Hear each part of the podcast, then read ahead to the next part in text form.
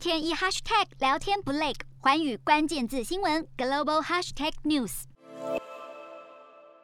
今年二月一号遭军方政变推翻下台的翁山苏姬和前总统温敏，六号被缅甸法院依煽动群众以及违反防疫规定的罪名判处四年徒刑，引发国际谴责声浪。好，不知道是否因为这个谴责的声浪太大，军政府领袖今天透过官媒宣布，两人获得部分赦免，被判处的刑期由四年减为两年。但是尽管翁山苏姬以及温敏获得减刑，国际上对于缅甸军政府依旧谴责不断，因为整场的审讯都没有对媒体开放，律师也不得对媒体和公众透露审讯的情况，外界几乎得不到任何的资讯，让外界批评这是一场假审判。而美国国务卿布林肯更发表声明，抨击这项判决是对民主和正义的侮辱，呼吁军政府应该释放所有被不公正扣押的人。Hello，大家好，我是寰宇全世界的主持人何荣，常常跟大家分享国际观与国际新闻。但您知道为什么需要关注这些讯息吗？十二月八号星期三早上九点，就在 FM 一零二点五幸福电台幸福联合国，我和寰宇全世界节目制作人王克英将分享国际新闻的重要性以及如何爱上国际新闻。如果错过收听，还可以回听当天上午十点上架的幸福联合国 Podcast 哦。